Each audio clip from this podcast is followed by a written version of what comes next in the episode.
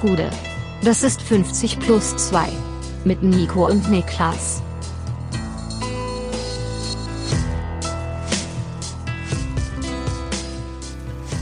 »50 plus 2, gar kein Rückblick mehr, weil kein Fußball ist. Mein Name ist Nico Heimer und bei mir zugeschaltet sitzt der Mann, der 70-jähriges Thronjubiläum feiert, Niklas Levinson. Bin ich die, äh, bin ich die deutsche Antwort auf die Queen oder was? Du bist die Queen, wollte ich einfach damit zugeben. ja, du bist die Queen. Ohne Scheiß, wie lang kann man sitzen, Alter? Ja, ey, aber ich habe so das Gefühl, dass sich zum ersten Mal so richtig in der Bevölkerung was regt gegen die Queen in den letzten Tagen. Ich sehe die ganze Zeit auf Social Media nur so Tweets in Richtung von äh, 4 Millionen Kinder äh, hungern in Großbritannien und du hast Edelsteine im Wert von 5 Milliarden oder sowas. Solche Sachen sehe ich gerade ganz Aber die gab es, glaube ich, schon immer. Es gab schon immer, glaube ich, einen harten Kern von Leuten, die die Royals abgelehnt haben. Aber ich glaube, so in der breiten Masse sind die, vor allem die Queen ist noch relativ populär.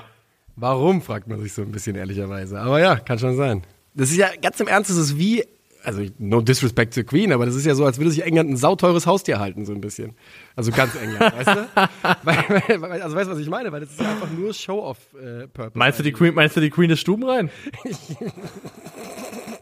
das war Ich denke schon, aber hat lang genug gehabt, um das zu machen. Die haben, äh, die haben da, die Guards haben so eine Sprühflasche mit so Wasser, wenn die, ja. wenn die sich benehmen. Von Martin Rütter empfohlen. Ja, was machen wir denn heute, Niklas? Die Saison ist vorbei, die Champions League Finals sind gespielt. Gestern war, das wussten wir natürlich alle schon vorher, das Finalimissima oder wie das heißt, wenn irgendwie der Copa Südamerika-Sieger gegen den Europameister spielen darf. Klassiker. Habe ich, hab ich zum ersten Mal mitbekommen, dass das Ding überhaupt existiert, muss ich sagen. Wann hast du das, wann hast du es mitbekommen? Gestern. Same, same. Okay, gut, gut, gut. Weil äh, ich war gestern äh, mit, mit Pavel unterwegs und hat er mir irgendwann gesagt, hier ist doch gerade Finalissima. Und ich habe mir angeguckt, was? Was wird hier gerade gespielt? Naja. Auf jeden Fall habe ich aber gelesen, dass Messi äh, Killerspiel gemacht haben soll und dass die Argentinier generell sehr stark ausgesehen haben sollen. Aber ich habe natürlich nichts davon gesehen. Ich habe auch keine Sekunde gesehen. Ich werde mich dafür auch äh, keine Sekunde lang schämen, weil ich habe so viel Fußball geschaut ja. in der Saison 2021, 22. Da muss ich kein, äh, kein ausgedachtes Spiel zwischen äh, Europameister und Südamerikameister sehen. Ja. Aber ja, Messi soll krass gewesen sein. Dann äh, gratuliere ich allen, die die Messi-Show gesehen haben. Ich war es nicht das Gute ist ja, dass Fußball ist zwar so gesehen, ja, rein das Spielen angeht, mehr oder weniger vorbei, zumindest äh, im Herrenbereich. Ja. Ähm, aber die Themen reißen ja nicht ab. Das ist ja das Schöne am Fußball, dass er uns immer weiter Thema nach Thema liefert. Und äh, ein Thema, was glaube ich schon eine ganze Weile so im Diffusen rumwabert, aber trotzdem nochmal eine konkretere Thematisierung verdient hat in meinen Augen, ist so diese, diese mittlerweile fast schon leidige Wertschätzungsdebatte beim FC Bayern, ja. die ja jetzt nochmal so ein bisschen neuen Antrieb bekommen hat, weil es wurde jetzt eben mitgeteilt, ich glaube gestern, also wir nehmen hier donnerstags auf, dass Corentin Tolisso den Verein verlassen wird. Sein auslaufender Vertrag 2022 wird nicht verlängert. Und er hat halt eben ich habe jetzt hier die ähm, Zitate nur auf, von Englisch übersetzt, weil ich die oft bei Twitter über so einen Kanal gesehen habe, der eben auf Englisch ja. News zum FC Bayern verbreitet. Also frei nach Übersetzung hat er gesagt, mir wurde mit mir wurde drei Wochen lang nicht gesprochen. Dann habe ich meinem Berater gesagt, dass er anrufen soll und die Entscheidung wurde gefällt. Das die, ist so der Stand der Dinge. Die Entscheidung war schon gefallen, ist glaube ich die Übersetzung. Also der Berater hat angerufen und dann hieß es übrigens, ach so, ja, ja, nee, äh, der Koko ist weg, den brauchen wir nicht mehr.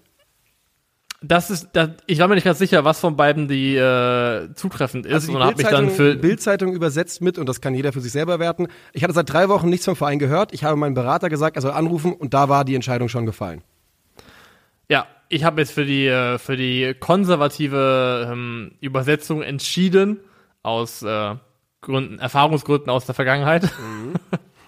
ähm, aber wenn das zutreffen sollte und es eben so war, dass der Berater nach drei Wochen Funkstille anruft und dann am Telefon zu hören kriegt, mehr oder weniger, ach ja, nee, den, den brauchen wir gar nicht mehr. Ähm, das ist wirklich, finde ich, das ist kein Umgang. Das ist äh, höchst unprofessionell. Höchst unprofessionell. Ähm, es zieht sich ja so ein bisschen durch. Die Bayern, du hast ja gerade schon angesprochen, diese leidige Diskussion. Wir, ne, man geht zurück bis, ich würde sagen, Toni Kroos. Da hat es so vielleicht angefangen, dieses ganze Thema mal. Ähm, Tolisso sagt selber, wir haben mit dem Verein vereinbart, dass ich vor dem letzten Spiel keine Blumen bekomme wie Süle, weil die Entscheidung des Vereins noch nicht getroffen ist. Ähm, und dass er dann halt so gesagt bekommt, du bist trotzdem raus. Ja, irgendwie äh, ist es nicht nicht die, die feine englische Art, hat man zumindest mal den Eindruck.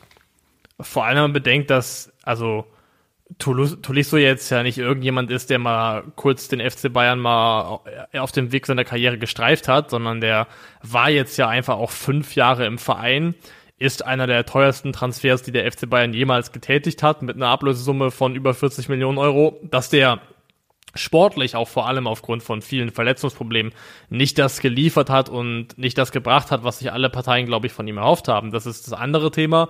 Aber alleine schon, ob der fünf Jahre im Verein und der Titel, die man dann eben trotz allem zusammen gewonnen hat, das ist irgendwie mit einem irgendwo auch verdienten Spieler ein bisschen dünn. Und ja, es ist leider ein Thema, das sich beim FC Bayern so ein bisschen wie ein, wie ein roter Faden durch die letzten Monate und vielleicht sogar Jahre zieht. Und man fragt sich auch so ein bisschen, wo es herkommt. Ich, weil dass der FC Bayern, wenn er mit Turis so nicht weiterarbeiten will, kann man das, ich, also was ich sogar aus Clubsicht, glaube ich, verständlich finde. Ähm, ich denke, die, äh, man hat viel Geld für ihn bezahlt und ist jetzt zum Schluss gekommen, der, er schafft es nicht, hier zum Stammspieler zu werden und ist häufiger mal verletzt. Ist in Ordnung, wenn man zu der Entscheidung kommt. Ob, die, ob wir die so getroffen hätten, darüber können wir gleich nochmal reden. Ja. Aber ich finde, das ist in Ordnung, dass man zu dieser Entscheidung kommt. Ähm, aber ja, die Art und Weise ist halt einfach seltsam. Und ähm, der FC Bayern, der ja schon, schon für mich für mich im Kopf immer so ein bisschen als, ja, als so ein bisschen ein edler Club war. Das war in meinem Kopf immer so ein bisschen verankert. So, die machen viel richtig und sind auch immer gut im Umgang und hier mir ist an mir und Familie und sowas. Das bröselt so ein bisschen das Bild, finde ich, in den letzten Jahren.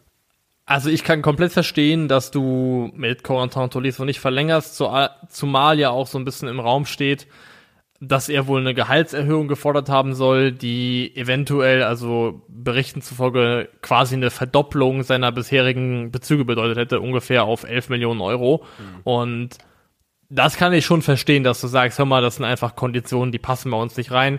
Das, was du hier an sportlicher Leistung erbracht hast in den Jahren und vor allem deine Verfügbarkeit rein gesundheitlich, die geben das einfach nicht her. Also ich kann die Entscheidung und das ihn nicht zu verlängern, kann ich nachvollziehen und hätte ich, glaube ich, tatsächlich auch genauso getroffen. Ähm, aber ja, der FC Bayern, es gibt ja so ein bisschen, die, genau wie du sagst, das Wort Familie ist, glaube ich, das richtige Wort. Die Bayern-Familie. Das ist so, glaube ich, so eine, so ein Kernprodukt oder so ein, so ein Kernvalue, ein Wert, den ich mit dem FC Bayern auch lange verbunden habe. Und wenn der jetzt anfängt zu bröckeln, finde ich, dann droht der FC Bayern auch eine seiner größten Stärken zu verlieren. Weil ich glaube tatsächlich auch, wenn es so um den Pull-Faktor für große Spieler, Starspieler aus dem Ausland geht, dann war also neben dem monetären, weil es gibt ja andere Vereine, andere Ligen, die kompetitiver sind, andere Vereine, die vielleicht mehr zahlen können, dann glaube ich schon, dass hier und da auch für viele Spieler so dieser Faktor, Wohlfühlfaktor FC Bayern, dieses Gewissen, ich bin ja bei einem Club, bei dem bin ich gut aufgehoben, da wird sich um mich gekümmert, ähm, dass es auch ein Faktor war, der den Verein attraktiv gemacht hat. Und mhm.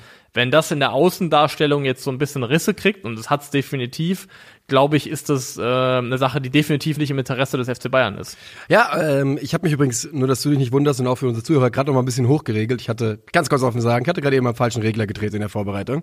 Ähm, also jetzt sollte ich ein bisschen lauter auch für dich sein.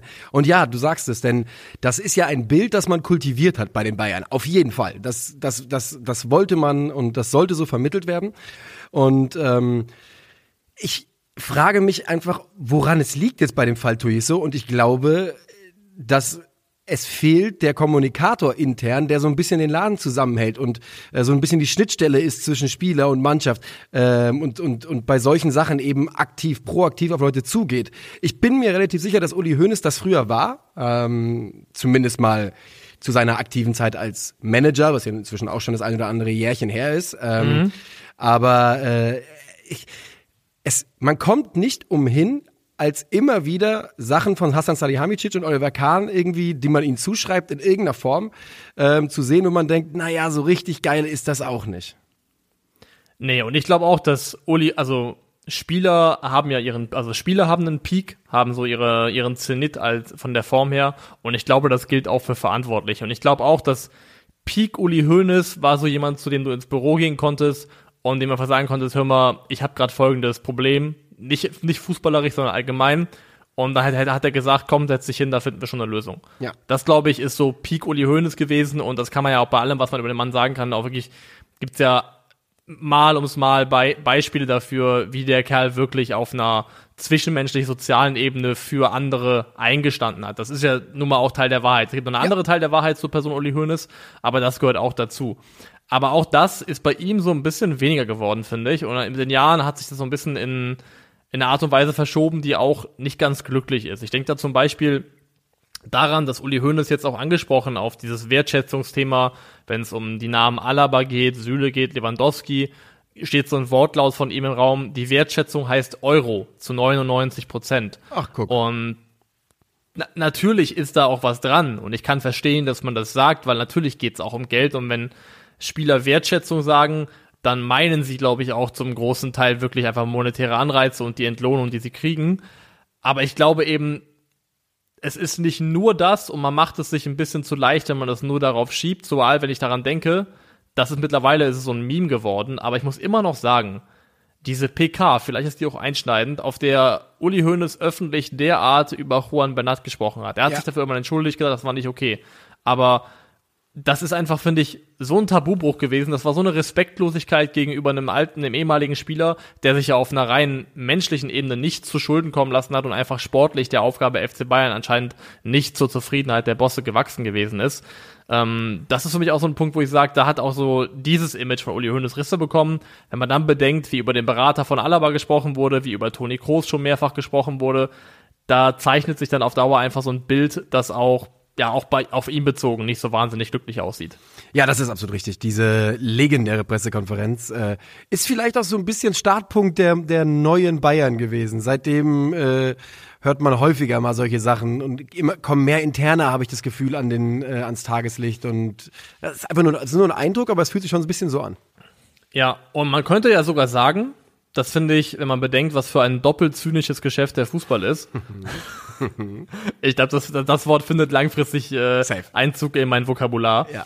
Ähm, da muss man, man aufpassen, das ist ein klassisches Wort, was man dann irgendwann im Umfeld benutzt, wo keiner unseren, wo da keiner ja. den Podcast hört und sowas. Und man steht so richtig, richtig dumm Richtig, da. richtig dumm da, ja. Auf dem Date. Ich finde es ein bisschen doppelt zynisch. Oh, das, das werde ich probieren. Da, wenn, wenn ich nochmal ein Date haben sollte, dann werde ich versuchen, das unterzubringen und gucken, ob ich damit durchkomme.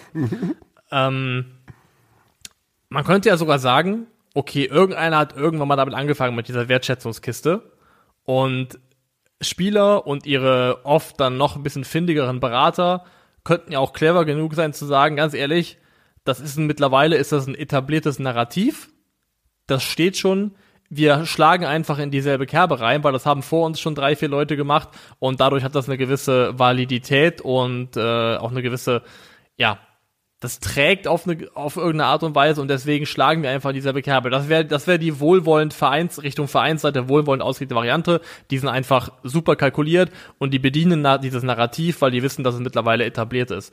Ja. Aber ich glaube das erstens nicht und ich glaube es unter anderem nicht, weil es ja nicht nur um Spieler geht, sondern auch um andere Personen, die im Verein gearbeitet haben. Es gibt zum Beispiel aus dem April 2021 gibt es ein Zitat von Miroslav Klose, ich glaube damals gegenüber der Sportbild, wo er gesagt hat, also es ging darum, seine Zukunft in München. Ähm, für mich ist es kein Problem, dass der Club noch nicht mit mir gesprochen hat. Was mich meine Zukunft wirklich überdenken lässt, ist, wie die Leute hier miteinander kommunizieren. Also hier in diesem Verein. Mhm. Und wenn man dann noch mit reinrechnet, dass ja auch der Abschied von Hansi Flick nicht nur ausschließlich der Verlockung Nationalmannschaft geschuldet gewesen ist, sondern auch, dass es clubintern Probleme und Reibungspunkte gibt, dann zeichnet sich ein Bild, wo es mir zu leicht ist zu sagen, ja, die Spieler sagen das mit Kalkül. Ja, würde ich, äh, würde ich komplett mitgehen. Ich, ähm, da bewegt man sich irgendwann in einem Rahmen, wo man wieder einmal fragen muss, hat der FC Bayern eine sportliche Führung, die der Größe dieses Vereins ähm, entspricht? Die Frage muss erlaubt sein, glaube ich. Ich bin mir die, nicht sicher die ist, die muss erlaubt sein und ich habe die ist auch wichtig, weil tatsächlich ist es, also ist ja alles homegrown so ein bisschen. Der FC Bayern legt ja Wert darauf, dass das, was sie da auf der sportlichen Führungsebene in weiten Teilen haben, dass es sozusagen aus der ehemaligen Spielerschaft gezogen wird. Stallgeruch. Um das Stallgeruch, den haben sie ja auch unbestreitbar da. Aber die, ja, die, äh, die Fußstapfen, die Uli Hoeneß und Karl-Heinz Rummenigge zu ihrer besten Zeit hinterlassen, hinterlassen haben, die sind halt schon mal recht groß. Und aktuell habe ich zumindest bei einer von, also diesen, einer von den beiden, an die ich denke, ist noch nicht so lange da, deswegen würde ich da noch so ein bisschen mhm. Wel Welpenschutz gelten lassen, in Anführungszeichen. Aber ich habe das Gefühl, dass zumindest eine der beiden Personen mittlerweile arg auf dem Prüfstand steht, was die Eignung für diesen Verein angeht. Sollte sie aber auch. Sollte sie einfach auch. Das mu und, und übrigens sollte das fa fast überall immer der Fall sein in solch führenden, führenden Positionen, weil kein Verein kann es sich ja leisten, da unprofessionell oder schlecht zu arbeiten, in meinen Augen. Wollen wir das Thema FC Bayern für den Moment dicht machen oder haben wir noch was? Wir können das, glaube ich, für den Moment dicht machen. So, dann lass uns weitermachen. Wo wollen wir hingehen? Wir gehen äh, zu einem anderen sehr, sehr großen Club, bei dem auch ein äh, sich ebenfalls ein französischer Mittelfeldspieler verabschiedet hat, dessen Vertrag 2022 ausgelaufen ist. Mhm. Die ähm, Rede ist natürlich von Manchester United und Paul Pogba, die ganz offiziell auch ab diesem Sommer getrennte Wege gehen werden. Ja, und das Ganze ähm, ist natürlich einfach alleine deswegen spektakulär, dass Paul Pogba vor vier Jahren, einer, vier oder fünf Jahren, einer der teuersten äh, Transfers der Fußballgeschichte war und auch noch immer einer der teuersten Transfers der Fußballgeschichte ist. Äh, Im Sommer 2016, also sogar vor sechs Jahren, ist er für 105 Millionen Euro von Juventus Turin äh, zu Manchester United gekommen. Wir wissen ja alle, er war schon in der Jugend bei Manchester, also schon damals auch ein Transfer, wo man zumindest mal den ja, den, den Verein zumindest ein bisschen angucken kann und sagen, na, ja, das ist so sinnvoll, den Jungen abzugeben und dann drei Jahre später 105 zu bezahlen. Jetzt geht er und die Ära Paul Pogba bei Manchester United ist doch gefühlt wirklich eine 0 von 10. 1 von 10, irgendwie sowas. Also viel höher kannst du nicht gehen. Also mit viel, viel Wohlwollen kriegst du noch eine 2 von 10 argumentiert. Zumindest gab es in der ersten Saison, glaube ich, direkt den Europa League-Titel gemeinsam mit, mit Mourinho. Mhm. Aber dass das, was am Ende steht, nämlich ein Spieler, der den Verein ablösefrei verlassen hat, für über 100 Millionen Euro zurückgekommen ist, um ihn jetzt wieder ablösefrei zu verlassen, nachdem man in fünf der sechs Saisons keinen einzigen Titel gewonnen hat.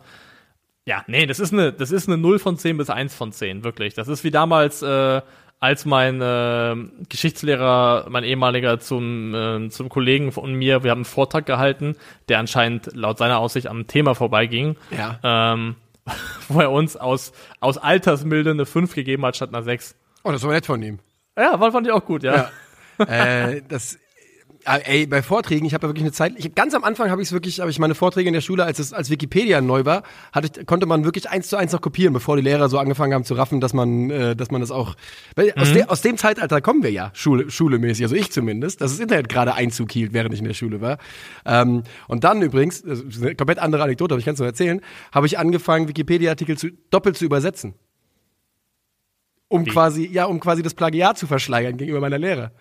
Ich habe einen Wikipedia-Artikel dann auf Englisch aufgerufen und dann mit irgendwelchen, damals gab es noch kein Google Translate, da war ich auf so einer ganz dubiosen Seite die Sachen translated und habe dann quasi aus, wieder zurück auf Deutsch translated und dann einfach die Fehler rausgeschrieben. Und dann habe ich so meinen Vortrag gehalten. Im Sinne, damit es anders klingt als der eigentliche deutsche Eintrag. Genau, damit du quasi, wenn du äh, das googelst, nicht sofort auf dem Wikipedia-Artikel landest. ja, finde ich, muss man sein. Finde ich, muss man sein. Ich habe einen meiner ersten Vorträge in der Schule, in der fünften oder sechsten Klasse, glaube ich, habe ich tatsächlich über David Beckham gehalten. Und war er erfolgreich? Ich glaube, er war erfolgreich. Mir wurde damals gesagt, ich müsste, ich müsste ein bisschen langsamer sprechen, aber ähm, habe ich auch hin und ähm, wieder gehört. Hast Hast du, glaube ich, auch schon mal gehört. Ne? Ich sollte ein bisschen langsamer sprechen. Ja. Aber was ich gut konnte, schon immer, ist mir einfach exorbitant viele Sachen merken. Ja. Also ich hatte einfach, ich musste dann auch, es gab pro forma einen Stichwortzettel den ich überhaupt nicht gebraucht hätte, weil der Vortrag im Prinzip ausformuliert in meinem Kopf existiert hat. Geil. Und ähm, so ist es mit vielen Dingen auch gewesen. Ich habe auch dann, also ich finde das, vielleicht ist es auch einfach normal und ich finde es einfach nur auf mich selbst bezogen ungewöhnlich, aber für Klausuren zum Beispiel hatte ich dann irgendwann einfach für in der Uni 30 Seiten an Notizen und die habe ich im Prinzip auswendig gekonnt und habe dann so im Kopf gehabt, wo auf dem Zettel was steht und habe dann immer das Blatt neben mir gehabt, habe runtergerattert, was auf dem Blatt steht, geguckt, ob ich alles genannt habe und dann weiter zum nächsten Blatt und habe mich dann einfach so Ey, also ich habe Calcio Berlin ist hochbegabt. Krögi hat das perfekte Gehör, du hast fotografisches Gedächtnis, ich habe gar nichts. nee, aber ich konnte mir immer relativ gut einfach viele Sachen merken. Ja. Ähm, aber dafür, generell Sachen oder Texte vor allem? Ähm, das ist eine gute. Ja, Weil ich konnte mir Texte nämlich auch ganz gut merken. Ich weiß nämlich noch, dass ich in der fünften oder sechsten Klasse eine Strafarbeit bekommen habe und ich sollte, und die Aufgabe war, äh, eine Seite aus so einem Gedichtband einfach auswendig zu lernen, am nächsten Tag vorzutragen. Und es war eine Sache von zehn Minuten tatsächlich, weil ich das, äh, weil ich das nämlich auch ganz gut konnte. Weißt du noch was für ein Gedicht? Was für eine Seite? Äh, das war aber auch, das war nichts, es war wie gesagt fünfte oder sechste Klasse, das heißt, das war irgendwie so ein, so ein äh, grammatisches Dekli Deklinationsgedicht. Der Dorfstuhlmeister stu, stief, stieg hinauf auf seines Grabes Messingknauf und äh, so in die Richtung ging das los. Ach komm mal, da ist noch was hängen geblieben. Das war tatsächlich alles, das war absolut alles. Nee, aber ich glaube tatsächlich auch eher so, so Texte und, und solche Inhalte. Ich kann immer noch äh, relativ äh, textsicher von der Skyline zum Bordstein zurück mitrappen. Sehr gut, sehr gut. Die Parts habe ich immer noch gut drauf. Ähm, nee, aber vor allem Texte, glaube ich, ja. Kannst aber du- wir sind irgendwie jetzt, Kannst du das Urteil mitrappen komplett? nee, weil ich nie so ein Savage äh, Ah, okay. Jünger war. In meiner Weil das Urteil kann ich wirklich, kannst du mich nachts aufwecken, kann ich dir die, die fünf Minuten vier dahin brettern, glaube ich. Das ist wirklich drin. Zurück zu Paul Pogba. Ja. Und ich finde wirklich, also bei mir hat das die Zwischenüberschrift in meinen Notizen, Paul Pogba oder wie ich lernte, den Abschied zu lieben. Ja. ja. Denn ich glaube einfach, dass jetzt wir am Ende auf eine Episode gucken, wo beide Seiten einfach immer tief durchatmen und sagen, "Oh, Gott sei Dank ist es vorbei. Ja. Ich, ich fürchte es auch und es ist ja sehr schade, weil Paul Pogba, der Fußballer, was der kann, was das für ein Spieler sein kann, das ist ja kein Geheimnis. Das äh, haben wir für die französische Nationalmannschaft immer wieder gesehen. Das haben wir, in meinen Augen war Paul Pogba zum Beispiel bei der WM 2018 vielleicht der beste Mittelfeldspieler. Ähm, Und auch wenn man auf seine Statistiken guckt bei Manchester, er hat ja, er hat ja in Phasen ordentliche Saisons gespielt. Also äh, 18, 19 in 35 Premier League Einsätzen, 13 Tore, 9 Assists und so, das ist ja alles gut. Aber er hat halt keiner. Das war-. Das war aber die einzige Saison, die auch von den reinen Stats her wirklich gut war. Ja, das war wirklich die, die 16 einzige. Score in der Sa im Jahr davor und danach geht's halt richtig in die Brüche. Da hast du vollkommen recht. Also dann wird's richtig unschön hinten raus. Aber es ist ja halt, es ist halt ein Spieler eigentlich, ich glaube, von dem man gehofft hat bei Manchester, dass das einer ist, um den man ein Team aufbauen kann für die Zukunft. Dass es ein ganz integraler Bestandteil sein kann von einer Weltklasse-Mannschaft. Und ich frage, glaubst du, das kann Paul Pogba noch sein? Ich glaube, was mittlerweile klar geworden ist, ist zumindest mein Eindruck, dass ähm, abseits der französischen Nationalmannschaft, die ja wirklich so seine Wohlfühloase ist, dass du dir nicht einen Paul Pogba holen solltest in der Erwartungshaltung, dass das der der Fixpunkt deiner Mannschaft ist und der dieser Rolle auch wirklich gerecht werden wird. Ähm, ich glaube, du kannst Paul Pogba als sehr, sehr guten Spieler haben in einem bereits funktionierenden, intakten Team mit einer klaren Hierarchie. Aber dass Paul Pogba der Spieler sein soll, der das Ganze trägt, daran glaube ich persönlich nicht mehr. Und ich möchte echt nochmal daran anknüpfen, was du eben gesagt hast, weil das sind jetzt sechs Jahre. Das heißt, er kam mit irgendwie 23 nach Manchester zurück, ist jetzt 29 Jahre alt. Ähm, Prime. Seine, seine absolute Fußball-Prime. Und er kam damals als Spieler, von dem man ausgegangen ist, so wie er bei Juventus gespielt hat, was der für eine Dynamik hatte, für eine körperliche Kraft gepaart mit, also Technik im 1 gegen 1, aber auch Technik im Sinne von Passspiel, vor allem diese langen Pässe, die er teilweise an der Schnur ziehen konnte. Der war, für den war alles serviert, um einer der einflussreichsten, dominantesten Mittelfeldspieler der Welt zu werden. Ja. Das war der Ja. Weg, auf dem Paul Pogba sich befunden hat. Und wenn man jetzt anschaut, was diese sechs Jahre rein clubtechnisch abgeliefert haben, dann ist es einfach, es fühlt sich einfach nur nach weggeworfener Karrierezeit an. Ja, tut es sich, tut es wirklich. Und ähm, man kann da immer dann sagen, yo, der hat ja auch Pech gehabt, ist bei Manchester in eine absolute Chaosphase reingekommen. Absolut Chaos ist vielleicht auch ein bisschen groß. Aber ähm, es gehört zur Geschichte von Paul Pogba bei Manchester United eben, würde ich ganz klar sagen, Versagen auf beiden Seiten. 100 Prozent auch auf Seite von Paul Pogba. Ähm, es gab immer wieder Querelen, was man so gehört hat, immer wieder Probleme in der Kabine mit Trainern. Er wurde ja, er war ja zwischenzeitlich mal äh, Kapitän, wenn mich nicht alles täuscht, und hat die Binde auch wieder abgenommen bekommen. Also es ist eine einzige rucklige Fahrt gewesen. Also vor allem mit Mourinho ist es dann hinten raus natürlich sehr, sehr unschön geendet. Und Mourinho war es auch, der ihn, glaube ich, dann zum zweiten Kapitän gemacht hat und dann hat er auch die Binde dann teilweise getragen, als dann der eigentliche Kapitän ausfiel. Ich glaube, Antonio Valencia damals noch. Und äh, Mourinho war es aber auch, der ihm die Binde wieder entzogen hat, mit der Begründung, dass niemand Kapitän sein könnte, der, der den Verein eigentlich verlassen möchte. Und da ging es, glaube ich, um darum, dass es wohl auch mal so war, dass Mino Raiola auch wegen eines möglichen Wechsels zu Manchester City mit den Citizens gesprochen haben soll, was natürlich auch Ja. ja absolut rotes Tuch ist, im, im oder ein blaues Tuch in dem Fall. hat sich nicht materialisiert, wohl auch, weil Pogba da so Bedenken hatte, was das für eine nach sich ziehen soll. Aber wie Athletic hat ein paar gute Artikel zum Thema Paul Pogba und Manchester United gehabt und die zeichnen dann ein Bild von einem Spieler, der natürlich mit Trainer wie Mourinho angeeckt ist. Mourinho hat ihn ja sogar als Virus bezeichnet, ist vielleicht ein bisschen drastisch. Der aber wohl mannschaftsintern und auch so was Stuff angeht, was Clubangestellte angeht, sehr beliebt und respektiert gewesen sein soll. Also der mhm. auch entgegen seiner expressiven Art, was zumindest seine, seine Frisuren angeht, jetzt überhaupt kein, also in der Kabine zumindest, so wie das klang, wie darüber berichtet wird, kein Spieler gewesen sein soll, der irgendwie viel mit Allüren unterwegs war, arrogant unterwegs war, der eigentlich ein sehr herzlicher, angenehmer Charakter gewesen sein soll. Also ich glaube, es ist weder das eine noch das andere. Die, es ist, ist irgendwo grau, glaube ich, dazwischen irgendwo.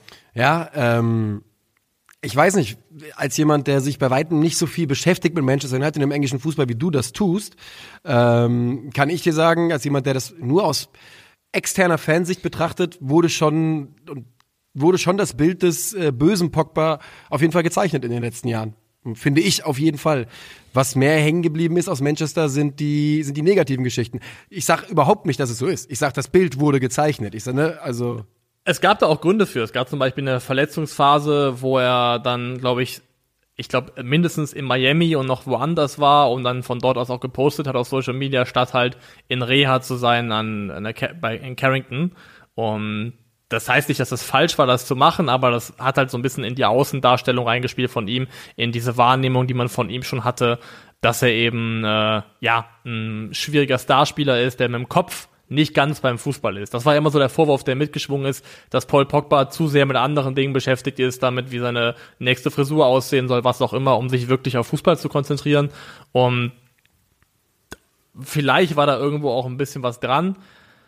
Da ist, nee, da war auch ein bisschen was dran, aber es ist eben nicht nur das. Und du hast eben schon gesagt, man kann nicht sagen, dass die, ähm, das Chaos bei United eine Ausrede für alles ist. Ist es auch nicht. Aber man muss trotzdem sagen, dass dieser Verein dass die Verantwortlichen daran gescheitert sind, Paul Pogba eine Rolle zuzuweisen, die er mal langfristig kontinuierlich bespielen kann und die auch wirklich in seinem Sinne ist. Ja. Ähm, mein Bauchgefühl wäre übrigens, unter Sir Alex Ferguson würden wir von Paul Pogba heute von wahrscheinlich besten Mittelfeldspieler der Welt reden. Das ist einfach das, was, ich, was mein, ist nur Bauchgefühl basiert auf nichts, aber es ist so weil er vielleicht jemand wäre, der ihn hätte zu greifen kriegen können auf die Art und Weise, wie das den anderen Trainern aus verschiedenen Gründen nicht gelungen ist, ja. Und wenn man bedenkt, dann musste er auf dem linken Flügel ausweichen, da hat er teilweise auf der, auf der, auf der 10 gespielt, aber sehr wenig und auch viel zu viel auf der 6. Viel, viel, viel zu Spiele auf der 6 gemacht.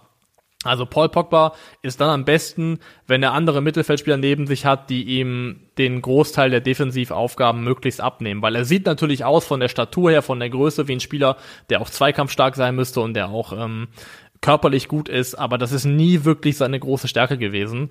Und das haben sie ihm einfach auch zu keinem Zeitpunkt langfristig gegeben, die Möglichkeit, seine fußballerischen Stärken auf dem Platz auszuspielen.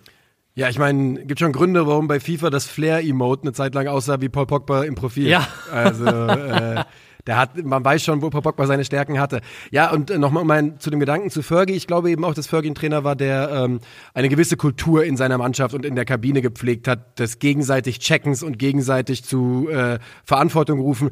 Das es kann auch absolut verklärt sein, weil er eben diese unglaubliche Bande Hochbegabter da hatte, aus, äh, die eben auch noch alle diesen Verein so tief ins Herz, äh, im Herzen trugen, die Class of 93. Ähm, aber das wäre zumindest mein Eindruck gewesen. Aber es ist halt viele hätte, wäre, könnte. Am Ende des Tages muss ich einfach sagen, ich finde es super schade. Ich hätte Paul Pogba gerne als denjenigen gesehen, der United wieder groß macht. Und er wird da zum Star. Damit hätte ich absolut leben können. Ich finde es schade.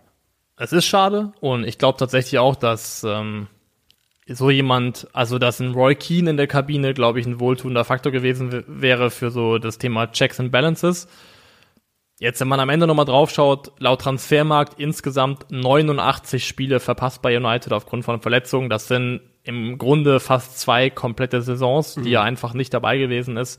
Ähm, 21, 22 in seiner letzten Saison nur 42 Prozent der möglichen Minuten gespielt, nur 45 Prozent der möglichen Spiele gestartet laut, äh, laut The Athletic, sieben von seinen zehn Torbeteiligungen hat er an den ersten vier Spieltagen eingesammelt. Danach kam also im Grunde gar nichts mehr. Das heißt, die letzte Saison war auch katastrophal. Und dann gibt es für mich zwei Spiele, die noch so ein bisschen herausstechen als die, die ich dann auch irgendwie so als sinnbildlich als bleibenden letzten Eindruck ähm, stehen haben Ja. bei mir. Einmal das 0 zu 5 zu Hause gegen Liverpool, wo er zur Halbzeit eingewechselt wurde und innerhalb von 15 Minuten sich eine rote Karte eingeheimst hat und äh, vom Platz gegangen ist. Das hat der Mannschaft natürlich überhaupt nicht geholfen. Und das war auch idiotisch, hat er auch, glaube ich, selber danach zugegeben. Und dann, ich glaube, auch sein letztes Spiel tatsächlich für United, was er gemacht hat, das 4 zu 0 im Rückspiel an der Anfield Road, wo er, und da kann er natürlich nichts für und danach ist er einfach auch ausgefallen, aber nach 10 Minuten, wo es schon 1-0 stand, verletzt ausgewechselt worden ist und wo die Fans dann auch mit Häme reagiert haben und nicht unterstützend. Und am Ende stehen dann zwei Spiele gegen Liverpool, wo Paul Pogba 25 Minuten gespielt hat, einmal wegen einer roten Karte, einmal wegen einer frühen Verletzung und die sind mit 0 zu 9 gegen den Erzrivalen ausgegangen. Ja, Und das ist für mich so, ja, am Ende das, was so ein bisschen bleibt. das zeichnet ein deutliches Bild. Ähm, was glaubst du, wo es hingeht? Ja, zurück dahin, wo er sich am wohlsten gefühlt hat, wo er am besten war, Juventus Turin. Geil, dass der Call aufgeht. Darüber haben wir vor anderthalb Jahren in Sektion Radioverbot geredet. so, Ja, wo wollen wir hin? wir, wir wollen zurück in die Bundesliga, wo wir ähm, gerade dabei zusehen beim Frank Baumann Redemption Arc. Das ist ja immer eine schöne Sache in der Literatur. So, ich mag die ja sehr gerne so Redemption Arcs, wenn Ja. ein Charakter, der irgendwie sich auf was zu Schulden kommen lassen, dem irgendwas passiert ist, wenn der dann auf die Reise antritt der Wiedergutmachung. Wie, wel- welches ist dein Lieblings-Redemption-Arc aus äh, popkulturell relevanten Franchises? Oh, das ist eine gute Frage. Boromir ist natürlich ein Klassiker. Boromir ist ein Klassiker. Ist aber ein kurzer Klassiker. Arc, muss man sagen. Der, der Ist ein kurzer kurz, Arc, aber genau. funktioniert. Ja. Aber es ist ein guter Arc, es ist ein klasse Arc. Also wie er da, wie er da am Ende nochmal alles reinwirft. Ja, Stichwort Boromir ist ja Sean Bean. Ähm, bis, bis die Show ihn komplett kaputt gemacht hat, war auch der Redemption Arc von Jamie Lannister überragend. Ja, ja Den das haben stimmt. die auch sehr schön gestaltet, um ihn am Ende dann komplett vor die, äh, vor die, ja, in den Müll zu werfen letztendlich, Ja. zumindest in der Serie. Aber ansonsten ist eine gute Frage, was gibt's denn noch für popkulturelle Redemption Arcs? Die gibt's, also, die gibt's ja in absolut jeder, jedem äh, Ding äh, irgendwo, ne? Also bei Harry Potter Ja. ist es, glaube ich, Malfoy so ein bisschen, der dann hinten raus okay wird, äh, also Draco Malfoy. Und äh, die gibt's eigentlich überall. Wer ist es nur so bei Star Wars oder sowas? Puh. Boah, Star Wars war nie mein Franchise, muss ich sagen. Ich, ich gucke jetzt gerade Obi-Wan, diese neue Serie. Mir macht's, mir macht's Bock einfach. Ich hatte auch nie was mit Star Wars an dem Hut, aber diese Serien von Disney Plus finde ich geil. Und damit mache ich mich wahrscheinlich sau unbeliebt, weil wahrscheinlich für Star Wars äh, so Ultras ist das das Schlimmste, was man sagen kann. Aber es ist Ja, aber sobald es um so Kult-Franchises geht wie Star Wars, Harry Potter, Herr der Ringe, da trittst du eh in so ein Minenfeld rein, weil irgendwo Leute sitzen, die irgendwie ihre ganz nischige Vorstellung davon haben, wie es eigentlich idealerweise sein sollte, denen du dann auf die, auf die Füße trittst, wenn, du's, wenn du als Casual-Fan das einfach nur gut findest. Ja. Ähm, nee, aber ich, ich müsste echt gerade nachdenken. Also Redemption Arcs fallen mir gerade nicht so wahnsinnig viel ein. Ist, sind das m- Redemption Arcs, wenn ähm, hier so, ist, ist John Wick ein Redemption Arc? Boah, also ich meine, ja Nee, doch, nicht. naja, doch, aber die, die, sein, der Teil des der Geschichte, die wir erzählt bekommen, ist halt nur die, der Arc. Also wir sehen ja das vorher nicht. Ne? Genau, wir sehen das, wir sehen das vorher nicht. Wir wissen aber, er ist ein, ja, aber wobei, also ist Ach, das, nicht ist so richtig. Redemption? Nee, nee eigentlich es, ist nicht. ja, es, ja. es ist ja mehr Rache als Redemption. ja, genau. Lass uns mal jetzt Revenge die, Arc, äh, egal, komm, mach mal zu. die literarische, literarische Metaebene verlassen, um mal reingehen bei Werder Bremen, wo Ja. wir mal kurz drüber sprechen können, gerne finde ich, weil zwei Transfers von denen, die Werder bisher getätigt hat, würde ich sagen, schon echt bemerkenswert gut waren. Ja, ähm, Werder Bremen verpflichtet zur kommenden Saison ablösefrei zwei Innenverteidiger mit Bundesliga-Erfahrung. Ähm, zwei Innenverteidiger, wo man alterstechnisch denkt, dass sie weiter auseinanderlegen als drei Jahre. Aber es sind Amos Pieper und Niklas Stark. Kam, kommen beide ablösefrei zu Werder Bremen. Und ich muss ganz ehrlich sagen, also ich habe letztes Jahr, ich habe es im Podcast ein paar Mal gesagt, immer wenn ich genauer auf Amos Pieper geachtet habe in der abgelaufenen Saison, hat er einen Fehler gemacht, jedes einzelne Mal. Aber das muss auch einfach der Fluch meines Auges gewesen sein, weil die Saison war schon in Ordnung. Ähm, und Niklas Stark muss, das, ich meine, das ist ein Spieler, wo vor ein paar Jahren man über Borussia Dortmund geredet hat und über über und über Nationalspieler hat ja auch für Deutschland gespielt. Also das fand ich schon einen sehr sehr überraschenden Transfer, auch noch so früh. Ne? Äh, Stark hätte ja durchaus sich noch Zeit lassen können und da wären bestimmt Angebote gekommen, aber Werder Bremen scheint ihn da absolut überzeugt zu haben. Und ich glaube, da ist zum Beispiel auch wieder, da greift dann das Stichwort Werder-Familie. Weil Bremen stelle ich mir so vor als, also gut, die hatten auch viel Chaos in den letzten Jahren, aber trotzdem so, das ist so ein Verein, der auch so einen etwas familiären Vibe mit sich Ja, bringt, wo safe. du das Gefühl hast, da kannst du hingehen und äh, Da wird morgens noch gefragt, äh, und wie geht's und moin, moin beim Bäcker oder was auch immer, hat so ein bisschen so Wohlfühlflair. Mhm. Und das sind beides Transfers, die auf ihre eigene Art und Weise sehr viel Potenzial haben. Niklas Stark, weil man eben, wie du auch schon angedeutet hast, ähm, das Gefühl hat, okay, in dem steckt dort deutlich mehr drin, als dann bei Hertha zuletzt zu sehen war. Und Amos Pieper, weil er einfach auch noch nicht so wahnsinnig alt ist und entsprechend Entwicklungspotenzial hat. Und Werder hat ja unter Ole Werner mit einer Dreierkette immer gespielt. Und wenn du jetzt doch denkst, dass irgendwo ja auch noch Toprak da ist, aber vor allem auch Marco Friedl, dann gucke ich da echt auf eine sehr, sehr, also zumindest auf dem Papier, ordentliche Bundesliga-Innenverteidigung, die auch eine vernünftige Altersstruktur hat. Ich war am ja, Montag bei hier Ed Broski, bei unserem lieben Freund Gamer Brother, und äh, da war einer seiner, ja, einer der Jungs, der da gearbeitet hat, es tut mir jetzt leid, dass ich den Namen nicht nennen kann. Äh, ich bin ja so schlecht mit Namen merken. Und der hat quasi aufgemacht das Gespräch mit mir, in dem er mir gesagt hat, Bremen wird 9. bis 11. Das war seine Prognose. äh, auch basierend auf diesen Transfers. Fand ich dann doch ein bisschen mutig. Äh, aber ja, also ich meine, die Transfers sind gut. Ich frage mich jetzt so ein bisschen, Mats von Mitchell-Weiser, glaube ich, noch nichts gehört, ob der jetzt äh, weiter verpflichtet wird, oder? Ich weiß da zumindest nicht zu. Ist jetzt kein Spieler, wo ich explizit tiefer reingeschaut habe. Also ich glaube, sie wollen ihn, äh, sie wollen ihn gerne weiter verpflichten, aber ich bin mir nicht sicher, ob sie es ja. äh, bis jetzt geschafft haben. Ansonsten haben sie natürlich noch mit äh, mit Salifu, glaube ich, ein 18-jähriges Mittelfeldtalent von Augsburg geholt, der da meine ich auch Kapitän der U19 gewesen ist zuletzt. Ja. Der ist auch noch ablösefrei gekommen. Und Frank Baumann hat jetzt auch in einem Interview mit der Sportbild ein paar Sachen gesagt, die ganz interessant waren. Unter anderem wir wollen einen Transferüberschuss von einem mittleren einstelligen Millionenbetrag erzielen, um die Konsolidierung weiter voranzutreiben. Das heißt, man kann auch davon ausgehen, dass da irgendwie noch auf der Verkaufsseite vielleicht irgendwas passiert oder auf der Einnahmenseite zumindest. Und ähm, was ich auch interessant fand, dass er gesagt hat, dass Werder in der kommenden Saison vom Gehaltsbudget her auf einem Abstiegsplatz steht in der Bundesliga. Das ist insofern natürlich überraschend, dass ähm, sie halt nur ein Jahr unten waren. Ähm, wenn man nämlich ganz nüchtern drauf guckt und sagt, ja gut, die steigen auf der zweiten Liga, die sollten irgendwo da stehen. Aber wenn man dann halt guckt äh, auf die Abgänge der letzten Saison, wen, wen man da so abgegeben hat, dann triffst du da halt absolut jeden der Topverdiener. Ne, das äh, reimt sich schon ganz gut zusammen. Rashica, Augustinsson, Eggestein, Möwald, ja. Möwald weiß ich nicht, aber äh, bestimmt Gibris Selassie, auch wenn spät in seiner Karriere. Das waren bestimmt die Jungs, die richtig viel Geld verdient haben. Und auch diese Saison, man hat ja Nawrotzki an, äh, äh nach Warschau verkauft für, ich glaube, mhm. knapp zwei Millionen Euro oder sowas. Also man ist auch dieses Jahr bis jetzt äh, im Transfer Plus. Und wenn man auf die und na Hindsight ist 2020, natürlich sieht das jetzt im Nachhinein sehr sehr gut aus, aber wenn man auf die abgelaufene Saison schaut, was er da transfermäßig für einen Kader zusammengebaut hat, ist das am Ende des Tages ein Aufstiegskader gewesen, Ziel erfüllt und ähm, die große Frage ist natürlich, denn Frank Baumann wurde hart kritisiert in der in seinen ersten zwei Saisons als äh, sportlich verantwortlich. Ich glaube, es waren zwei, als man noch in der Bundesliga war und da auch zu Recht. Aber was man halt gerne bei solch so einer Kritik auch mal vergisst, ist, auch ein Sportdirektor im Alter von Frank Baumann kann lernen und kann besser werden und kann, äh, kann sich die richtigen Leute an seine Seite holen. Und man hat aktuell den Eindruck, no jinx, dass Bremen da in eine richtige Richtung geht. Also er ist zumindest auf dem Papier, laut transfermarkt.de, ist er seit Mai 2016 ähm, Geschäftsführer Sport. Ja, da das ist, hat er so, ja, ne? Man kann nicht wegreden, dass ein großer Teil des Abstiegs von Werder Bremen auch mit ja, ihm verknüpft ist. Natürlich, das ist ja schon eine ganze Weile, aber ich habe jetzt mal so ein bisschen, und das ist jetzt oberflächliches Draufschauen auf nackte Namen und Zahlen. Deswegen Vielleicht können Werder-Fans das nochmal anders einordnen. Ich habe natürlich jetzt nicht die gesamte Ära nochmal ja, aufgerollt und ins da, Detail geschaut. Es, gibt da, es gab da zwischenzeitlich einen Kaderplaner, der auch, der für ein paar gute Transfers verantwortlich war. Das habe ich schon mal gehört, als ich äh, das in die Richtung. Ja, ja, weil wenn ich jetzt so drauf gucke, im, im Nachgang, also, also Bittenkurt 7 Millionen zu viel, Osako 4,5 Millionen viel zu viel, ähm, Rückholaktion von Davy Selke, der wäre ja, wenn sie in der Liga geblieben wären, sauteuer gewesen, ja. das wäre auch ein absoluter Horrortransfer gewesen.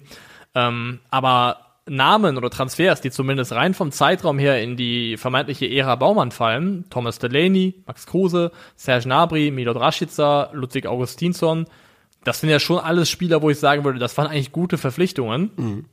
Und was ich, ich glaube ich, Werder jetzt vor allem oder was ich ihm vielleicht ankreiden würde, ist schlechte Verkaufszeitpunkte oder Verkaufszeitpunkte so ein Aber bisschen verpasst, kurz, weil ich. Du hast jetzt gerade fünf Namen vorgelesen, wir reden über einen Mann, der sechs Jahre im Amt ist. Ja, ja, ja, natürlich, aber das sind schon so Standout-Transfer, wo ich ja. sagen würde. Also gerade die Gnabry-Geschichte also, war natürlich, äh, Gnabry-Geschichte war natürlich super. Also ja, finanziell. Oder auch, also was, was Thomas Delaney dann eingebracht hat, als er dann ähm, weitergezogen ist zum BVB. Ja. Das war auch eine Top-Verpflichtung. Ich finde Verkaufszeitpunkte, das ist so ein Thema, weil es gab mal einen Zeitpunkt, da hättest du für Maxi Eggestein einen hohen zweistelligen Millionenbetrag bekommen. Also hoch im Sinne von wahrscheinlich 20 Millionen, 25 Millionen, je nachdem, ähm, was da der Stand der Dinge war. Der war ja wirklich mal ein, ein absolut heißes Eisen. Ja. Und Milot Rashica ist genau das Gleiche. Da gab es, glaube ich, auch einen Zeitpunkt, wo du deutlich mehr hättest kriegen können als die 11 Millionen oder was auch immer, die jetzt letztendlich bei rumgekommen sind. Ja, das stimmt schon. Ähm, das, man hatte so das Gefühl, dass bei ein paar Leuten, dass die eine Saison zu lange da waren und es darüber geschafft haben, sich den Marktwert ganz schön in den Keller zu wirtschaften. Bis jetzt sieht es auf jeden Fall gut aus. Also man, man kann gespannt sein, was äh, bei Werder Bremen in der kommenden Saison passieren wird. Ich hab, ich wurde ja gefragt, völlig aus dem Nichts bei Broski musste ich dann Absteiger tippen und dann habe ich da Bremen mit reingemacht, aber ich, es ist einfach zu früh gewesen. Ich möchte mich davon jetzt schon, bevor es ausgestrahlt worden ist, äh, nochmal, wie sagt man? Ich möchte mich davon Distanzieren? distanzieren, weil ich wurde überfallen und ich habe, es ist zu früh, um Absteiger zu tippen, sag ich. Also eh, mir ist mir ist vieles egal. Alles, worauf ich Bock habe, was den Vibe, den ich aufsaugen möchte, ist der und ich hoffe, er bleibt uns erhalten einer Bundesliga-Doppelspitze bestehend aus Marvin Duksch und äh, Niklas Füllkrug. Ich hoffe wenn auch Werder, wenn Werder das spielt und das durchzieht, dann haben sie auf jeden Fall meinen Support. Ja, jeder weiß, große Stürmer, das macht Freude. Lass uns noch ganz kurz, äh, bevor wir uns für heute verabschieden, nach Berlin gucken, denn man hat dort einen neuen Trainer vorgestellt und der hört auf den Namen Sandro Schwarz. Ähm, es ist jetzt nicht mehr überraschend, aber es ist nicht mehr überraschend und es ist auch nicht frei von Kritik. Also eigentlich wie immer bei Hertha BSC. Ähm, was Sandro Schwarz so ein bisschen vorgeworfen wird aktuell ist, dass er Russland eben nicht früh genug verlassen habe bei äh, Kriegbeginn, Kriegsbeginn. Und er, äh, Sandro Schwarz hat, glaube ich, mal gesagt, er fühlt sich einfach sehr verantwortlich für die Mannschaft. Und ich, ich frage dich einfach mal, und wenn du sagst, das ist nicht, du willst es nicht bewerten, dann kannst du das auch genauso sagen. Kann man ihm, macht man ihm dafür einen Vorwurf? Ist es in Ordnung, ihn dafür zu kritisieren? Ja, es ist wahrscheinlich in Ordnung und sein Unglück ist, dass es natürlich auch eine Sample Size gibt von anderen Trainern, die es anders gemacht haben, weil er war ja nicht der einzige deutsche Trainer, der in Russland angestellt gewesen ist zu dem Zeitpunkt. Und äh, sowohl Markus Gistol als auch ähm, Daniel Farke haben im Prinzip sofort die Konsequenzen gezogen und haben Russland verlassen. Muss man aber auch sagen, dass die Situation zum Beispiel bei Daniel Farke auch eine andere war. Der hat ja noch gar nicht richtig angefangen zu arbeiten bei Krasnodar. Also ist ja auch sportlich noch gar nichts passiert.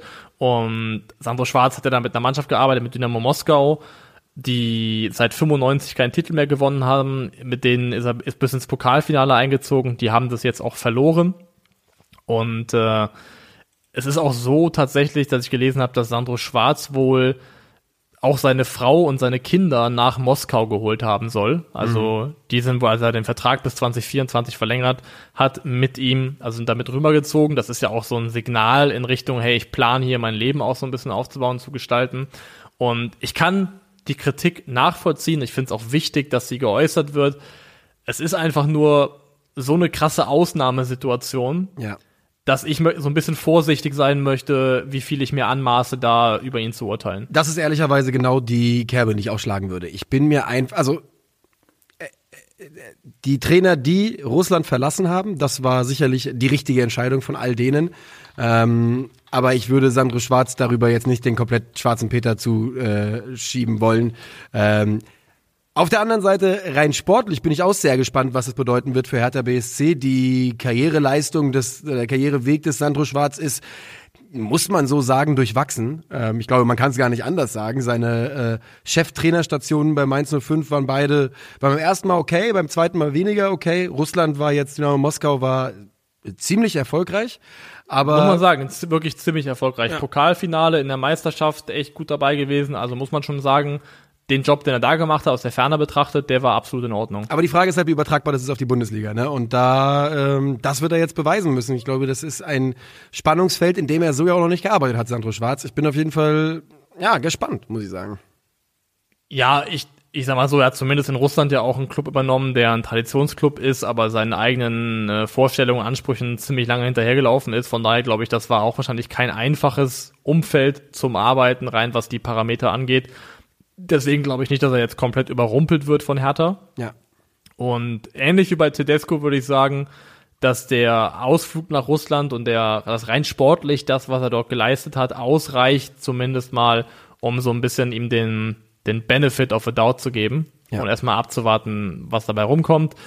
Und ansonsten würde ich sagen, ja, das Thema zu lange in Russland geblieben ist ein schwieriges.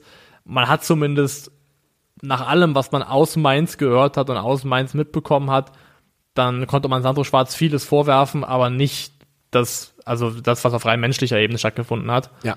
Ähm, absolut, deswegen absolut. Das soll ein absolut feiner Kerl sein, der die Mannschaft äh, zusammenbringt und ähm, ja, also das macht schon, aus der Sicht macht es schon Sinn, wenn, dass man vielleicht bei Hertha so versucht, eine Wagenburg-Mentalität so ein bisschen äh, zu installieren. Das wird schon Sinn machen nach den holprigen letzten Jahren.